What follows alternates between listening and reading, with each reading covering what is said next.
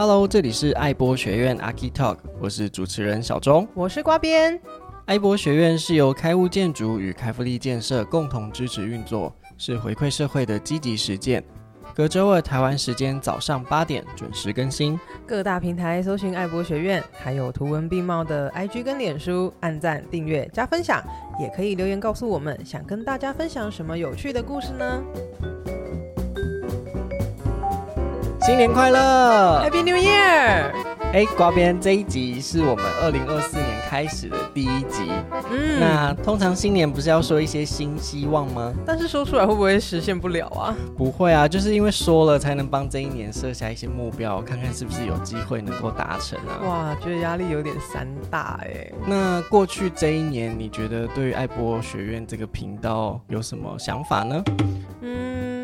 还蛮多感触的诶，关于去年的部分啊，嗯、那我们就说说我们有感的事情好了。好，我最有感应该就是因为我加入了爱博学院这个团队，我是去年开始加入了，去年四月的时候吧。四月的时候吗？我怎么觉得我们相处了已经很久了？对啊，八个月蛮久的，再一个月孩子就可以出生了。先不用，先不用。我们也是制造了蛮多集数的。我大概是从第七十四集开始加入，就是加入之后，我觉得在爱播学院这里啊，也是接触到蛮多初体验的，嗯、就是 podcast 部分，嗯、因为包含我们要从节目的内容去做发想跟企划嘛，嗯，然后要去找很多很多的资料，要做功课，嗯，然后后期我们也开始有了一些访谈的来宾。我们两个还要录音、要剪接、要做图，嗯、然后发布、上传等等的。我觉得这些对我来说都是蛮新鲜的体验，因为之前没有接触过的。是，那我自己也会觉得说，跟小钟合作的过程当中也非常有趣，因为我们、嗯、我们两个人的对话框永远都是笑死，还有插 D，对对 对。可是现在人会知道什么是差 D 吗？我管他的，反正就是我们这个年纪的人知道。我 们我已经自己被我已经被你归纳在我们这个年纪了。对啊，你干嘛自己要挖那个沟？没有关系啊，因为大家说实那个长相跟实际年龄不符，不要挖沟给自己跳，好不好？好啦好啦。不过我觉得跟小钟合作过程当中非常有趣的一点，就是因为你是一个。电影相关的背景，电影评论，对。对，电影评论的背景，所以你看到的事情，嗯，跟你观察的敏锐度，嗯，还有我是完全不一样的。就比如说，我们两个培养默契的第一个单元，对，你记得吗？从电影看建筑啊，哪一集？布达佩斯大饭店哦，等下我们现在是在回顾什么？明明才没过多久，在那边回顾什么？八个月前，感觉好像过了八年啊，那在八个月前而已。好，就是。我觉得透过布达佩斯大饭店这个单元呢，我就觉得说，哎、欸，我在这个电影里面，嗯，我比如说我看到一个场景，嗯、我看到一个设计的元素，嗯、或者是我看到一个设计的，嗯，设计的手法吧，嗯、或者是它的配色等等，就可能呼应到某一个时期的建筑的底蕴，嗯，那你看到的事件又跟我不一样，你可对，你看，你可能就看到说，啊，他们逃亡的路径啊，还是什么什么等等等等的，对，我就觉得说，其实。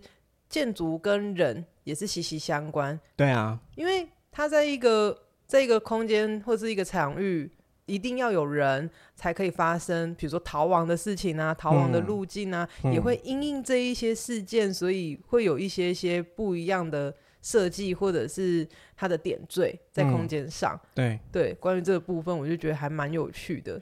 你说从电影看建筑这个单元，其实我自己内心也是蛮忐忑的。忐忑的一点是，就是那时候提出这个计划，我自己就是也不知道大家能不能接受。因为我觉得看电影其实是蛮个人的事情，因为每个人看电影都会有自己的观点跟想法嘛。是。那我自己之前看电影其实也都蛮主观的，就是我会去挑自己喜欢的电影，嗯、然后依照个人的兴趣啊、喜好，然后再挑选电影跟评论电影的。嗯。所以我觉得那些都是从自己出发。嗯。可是后来就想说，哎，那如果要做这个节目企划，嗯，就要去考虑到。听的人是不是能够接受啊？嗯，所以也会去想比较多啦，就会想说，哎、欸，那如果我这个观点讲出来，不知道是不是正确的，不知道是不是听众能够理解或者是接受的，嗯、所以也会比较扩大自己在看电影的时候的一些感官，就是想说，哎、欸，有一些细节是不是应该替听众去做一些挑选？哦，对对对对对，对啊，就不能那么的随心所欲，只按照自己想要看的去看了，这样子。嗯，说到这个，我觉得有一个单元也是因为你，嗯，我们有了调整。对，那时候我们在讲《奇葩说》。嗯，哦，对，因为我去年很喜欢看《奇葩说》，然后那个时候我们就挑战了 爱播论剑。那我觉得其实。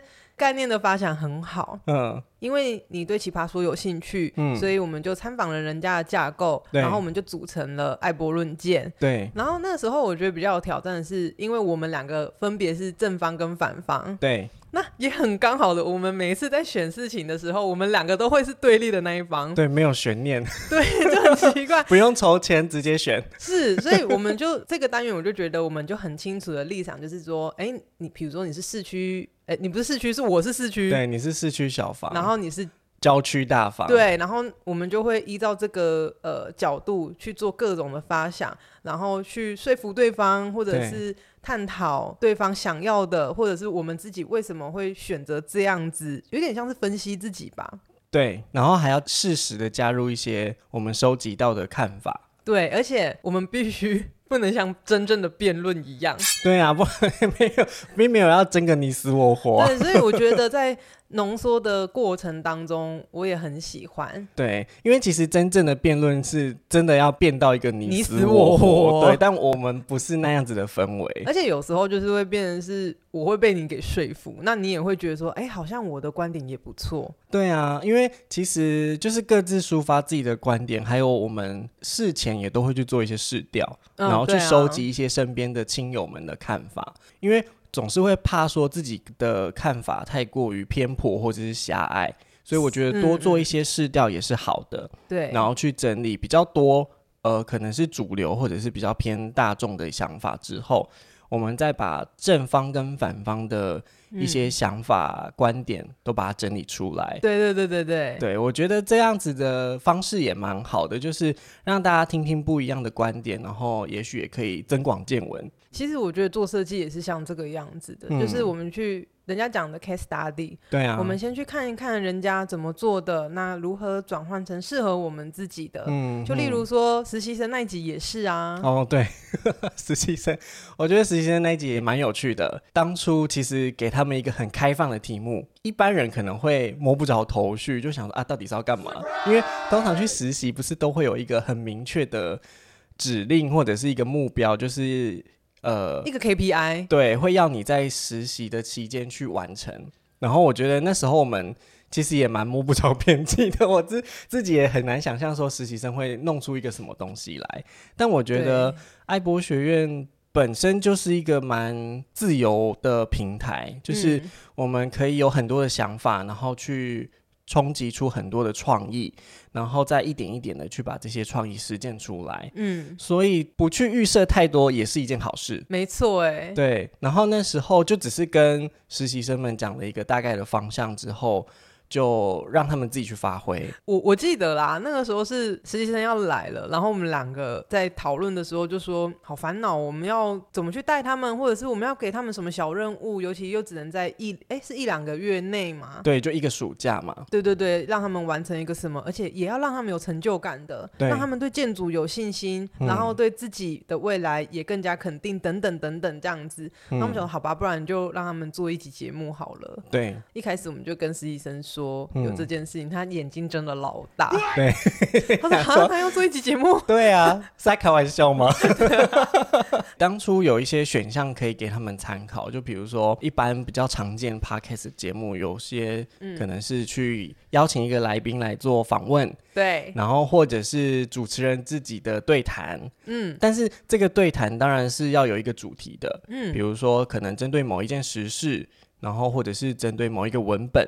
对呀，结果他们后来也没有多考虑，就直接选了从电影看建筑这个议题。所以由此可见，从电影看建筑这件事情真的是很平易近人，而且很大众化的。对啊，就是看电影就是一个很轻松平常的事情，每个人可能闲来无事的时候就会追个剧啊，看个电影等等，所以我觉得电影这件事情确实是蛮好入手的。嗯，应该是说它的进入门槛很低，可是当你看完之后，就要开始去做分析跟整理啊。就像我刚刚讲的，你要花一些心思跟时间去考虑说，诶，哪些观点是需要萃取出来的，然后哪一些内容是比较适合放在节目里面跟大家分享的。对，所以我记得那时候实习生，哦，真的也是整理出很多很多的内容，然后想要全部塞进这个节目里面，结果被我们一个一个筛选掉。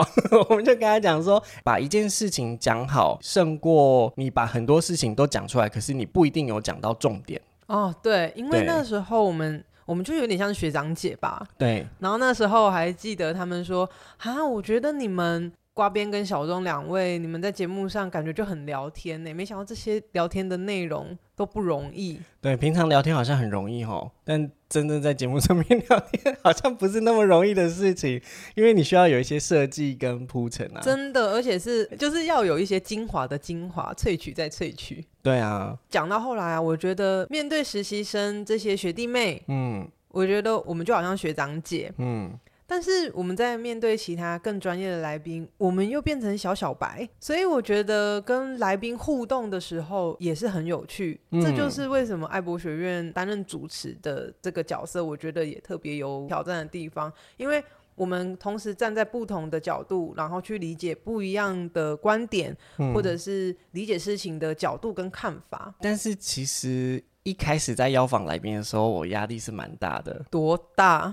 压力山大。因为我们邀访的这些来宾都来自各个不同的领域啊。哦，他们也是各个领域的翘楚。对，那我就会想说，天哪！如果要跟他们对话，至少你要对那个领域有一个基本的了解，你才有办法去跟人家聊出一些什么吧。嗯然后那时候就会很怕说，哎，自己功课做的不够多，问到了一些比较没有重点的问题，然后会让人家觉得说，哎，你写来乱呢。Oh. 但我觉得有一集你仿的最自然，哪一集？共生仔。哦，oh, 你要不要说说那一集的感想或经验？因为之前有在相关领域工作过啦。对，所以就会对这个议题是比较熟悉的，嗯，然后跟执行长的对话也会很自然，嗯嗯嗯嗯。就我觉得共生展那一集啊，其实执行长给了我很多不一样的感触。就比如说我，我我是一个女生，女生都怕丑、怕老、怕变胖等等，我全部都怕，因为我全部都有。但是执行长告诉我不要害怕去担心变老，对，那我就觉得说，哎。那一集访完之后，不仅有刚刚提到那些要点，嗯、其实心境上也转变了，因为也有提到说环境会对人造成一些好的影响，甚至是坏的。对，台中市住宅处的处长啊，他也说过，环境对于人也有不同的影响。对、嗯，我觉得这就是一个环境的选择。嗯，所以我就觉得说这几集下来，嗯，然后跟这些专业人士对谈，嗯、我都觉得对我而言很有收获。嗯，而且其实我们每次去访谈一个来宾，我们事先都要做很多的功课跟拜访，对，因为我们一定会有第一次的出访，嗯、然后去跟我们的邀访对象见面。那这些邀访对象也会带我们到他们工作的环境去参观，嗯，去了解一下他们工作的环境会遇到哪些事情。那我觉得这些体验对我来说是蛮有趣的。就像我们之前访谈的那个铝门窗的吴总，嗯哼，我们就亲自到他们的工厂去见学，是去看了铝门窗的整个生产的流程跟动线等等的。嗯那我们要采访物业管理，也邀请到廖总，嗯、他也带我们去他们服务的那个社区，看看社区的主委跟副主委他们对物业管理的看法。嗯，我觉得这些观点其实都蛮有趣的，而且都很能够帮助我们整理在节目当中可以跟大家分享的一些观点跟资讯。讲到那个物业管理，我们后来廖总带我们去看他服务的那个社区嘛，嗯、然后就遇到了那个社区经理，他跟我们讲说，他之前也得过乐居金奖的那个最佳服务奖、欸，哇、欸，我就觉得天啊，也太巧了吧！我们才刚访问完那个乐居金奖住宅处的静怡副座嘛，嗯，对，然后就觉得哇，这些事情是不是冥冥中都有一些巧合？对啊，我觉得乐居金奖那一集打破了我一些想象，我印象最深刻的是。乐居金奖的这个奖杯要巡回到每个社区，真的是跟妈祖出巡一样。那个卤煮的画面，我到现在还印象深刻。不是就是一个颁奖吗？但它真的不只是一个颁奖而已哦。对，而且还要社区总动员来迎接这个奖杯。没错，我觉得超有趣的画面。其实我觉得我们那些来宾他们在谈论自己的专业跟自己喜欢的事情，嗯，他眼睛都是闪闪发光的。对啊，而且他们眼神很炙热，哎，很烧，哎，很有热情。其实我加入爱博学院这个团队的时候。我就把自己定位成是一个建筑小白。为什么？我因为我不是像你一样是从建筑系毕业的啊，对于建筑有一些基本的了解。但我有很多事情不是了解的啊，所以我就在想说，以我一个建筑小白的角度，我能够看到什么？也许就是想要带给一般大众接触到建筑的一些途径吧。嗯，所以我是这样理解的，就是建筑它。可大可小，嗯，它往小的地方去就可以看到人跟生活的本质，嗯，然后再更扩大的话，我们就可以看到整个社区或者是整个城市的发展跟规划，嗯，没错。对，所以我觉得，我觉得如果以家为核心啊，可以把它切成一个矩阵，嗯，就是如果我们以横向的来讲的话，比较靠近人的这一端。也许他可以提到人在这个建物里面生活的一些轨迹，比如说他、嗯、呃在房子里面，客厅的话，你就会遇到家具啊，对，然后厨房你会遇到厨具，然后你在往房间里面的时候，你可能会遇到收纳。所以我觉得，也许今年度的一些节目，我们可以有一些比较横向发展的议题，比如说刚刚提到有收纳，最近有一个很红的行业叫做。居家诊疗师，对，我就觉得说，诶，他也许可以，我们可以邀请一个居家诊疗师来跟我们聊聊在家里面收纳的一些心法。对，然后或者是请到厨具啊、家具的业者，嗯，也可以来跟我们分享说如何去挑选适合自己的一些家具跟厨具的选项。嗯，那如果说往右边一点，就是我们在从家放大到整个社区的话，也许你就会遇到说，哎，整个社区的公社它是怎么样去配置的？嗯，然后社区营造的议题也会是蛮有趣的一个方向。嗯，然后甚至是说整个环境的景观设计怎么样去成为一个绿手指，帮自己的。家或者是自己的社区去绿化美化的一些环境等等，嗯哼嗯哼，然后甚至是扩大到整个城市的规划，我觉得这些都会是一个很有趣的方向。哎、欸，小钟，嗯，刚刚提到的水平向啊，其实我觉得也可以垂直的纵向发展。嗯，对我们，我们如果深究一点来讲，像我们去年提到的窗户，对对，那个也是一种。嗯、再来水电也是一种啊，嗯，嗯，还有水泥泥作，嗯，然后再就是瓷砖。对对，这些都是我们可以去探讨的专业项目，就是建材方面，然后或者是工地人生的部分。哦、是是是是是，对啊，没错。他们也会有一些心得跟最常被业主问的问题。哦，就是说可不可以在？对啊，我这个要怎么样做？要怎么样做啊？师傅有没有办法？嗯，我觉得应该会有很多的辛酸血泪吧。那这样讲一讲，其实我们今年也有很多的题目跟我们的目标都藏在我们的这些对话里面。嗯、那其实总归一句，就是希望跟听众朋友们有更直接的互动。我觉得我们今年要聊的这些议题啊，都是围绕在整个居家环境或者是建筑载体之上。嗯、那除了透过线上 Podcast 节目之外呢，我们也可以有一些实体的活动，嗯，然后邀请讲者来到现场，跟大家面对面的直接互动，嗯，因为其实之前爱博学院也是有办过蛮多实体的活动，嗯、像刚刚讲的沙龙讲座之外，嗯，也有蛮多像工地建学啊，或者是参访导览的活动，嗯，那之前是因为疫情的关系暂停了，对，所以我觉得也许今年我们也可以开始。恢复一些实体的活动，嗯，然后邀请大家来到我们爱博学院来玩，对，可以直接看到呃真正站在你前面的讲者，嗯，然后跟你们分享一些有趣的观点，嗯，对，我觉得这会是蛮好的事情。我觉得也不只是有趣的观点，更多的是教你如何体验。